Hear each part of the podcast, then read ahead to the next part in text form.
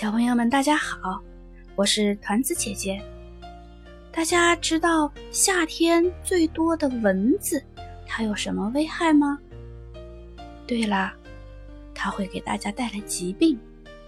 今天，团子姐姐给大家讲一个蚊帐大使凯瑟琳的故事，第一集，作者汪文。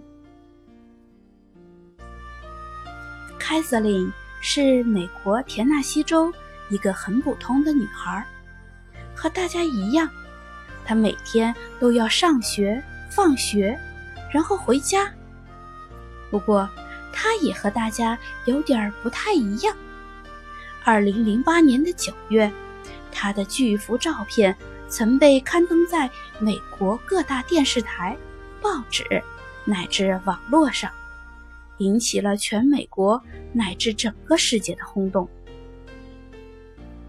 当时的凯瑟琳仅仅只有七岁，这个七岁的小女孩怎么会有这么大的影响力呢？这事儿啊，得从二零零六年的四月一个下午说起。当时五岁的凯瑟琳正和妈妈在家里看着电视，映入眼帘的。是一幅悲惨的景象，烈日当空，沙尘障目。一个普通的村落，旁边立着一棵干枯的芒果树，树下面有一座用红土堆成的新坟。十四个月大的女孩就葬在那里，她两天前死于疟疾。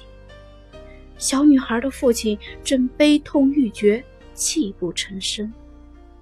随后，电视屏幕上出现了这样一行字：在非洲，疟疾每年都会夺去八十多万个孩子的生命，平均每三十秒钟就会有一个小孩死于疟疾。凯瑟琳坐在沙发上，扳着指头数起来。当她数到三十时，露出了惊恐的表情。一个非洲孩子死了，我们必须做点什么。不要急，我们先上网查查资料。妈妈说完，就带着凯瑟琳到电脑房查起资料来。网上说蚊子会传染疟疾，但是有一种泡过杀虫剂的仿蚊帐，可以保护小孩子们不被蚊虫叮咬。妈妈一边浏览网页，一边对凯瑟琳说：“那他们为什么不用蚊帐呢？”凯瑟琳很疑惑。因为蚊帐太贵了，他们买不起。几天后，妈妈突然接到幼儿园老师的电话：“恕我冒昧，最近您家是不是有什么变故？凯瑟琳的餐费怎么还没有交？”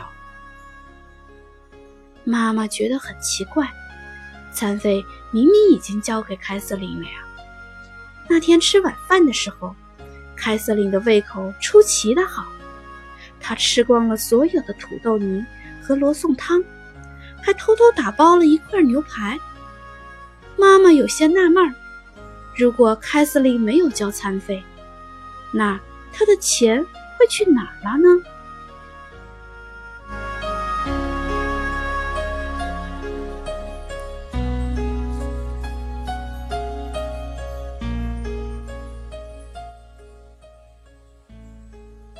好啦，小朋友们，你们认为凯瑟琳的餐费去哪儿了呢？明天团子姐姐继续给大家讲凯瑟琳的故事。今天就讲到这儿了，再见。